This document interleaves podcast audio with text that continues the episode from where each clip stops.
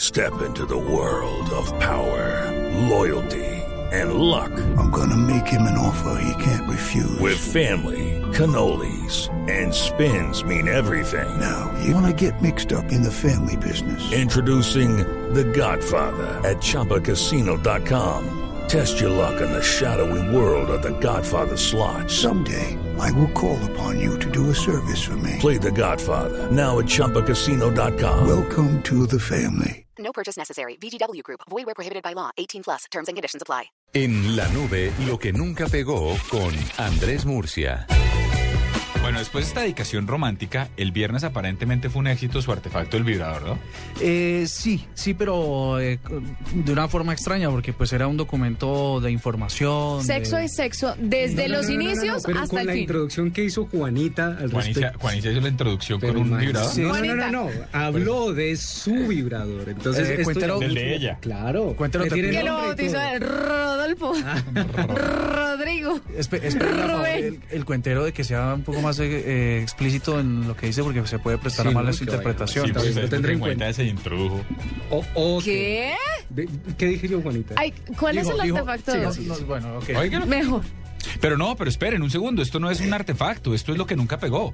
Entonces el artefacto sí pegó, que fue el vibrador, pero lo que nunca pegó, o sea, esa es la continuación. Lo último que habíamos hecho en lo que nunca pegó fueron las máquinas para espingarse la nariz. ¿se Eh. acuerdan? Exacto. Eso.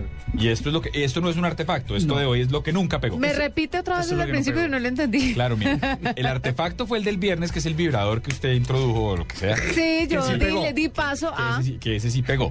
Y ahorita nos vamos con algo que no pegó, que es un sombrero periscópico. Periscópico. Fíjese que todas estas cosas que nunca pegan tienen que ver con, con la inconformidad que tenemos los seres humanos con nuestras debilidades. Debilidades.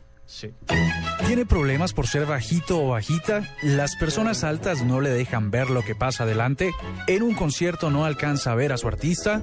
¿No puede saber qué pasa delante de una fila cuando intenta entrar al Transmilenio? ¿Ningún inventor ha hecho algo por usted? En la nube le tenemos una solución, o mejor, un inglés no identificado que participó en 1937 en la Feria de Industrias Británicas le tiene la solución. Solo faltaría volver a pensarlo y desarrollarlo. Se trata de un sombrero periscópico, como ese dispositivo que usan los marinos en los submarinos para ver la superficie sin tener que emerger.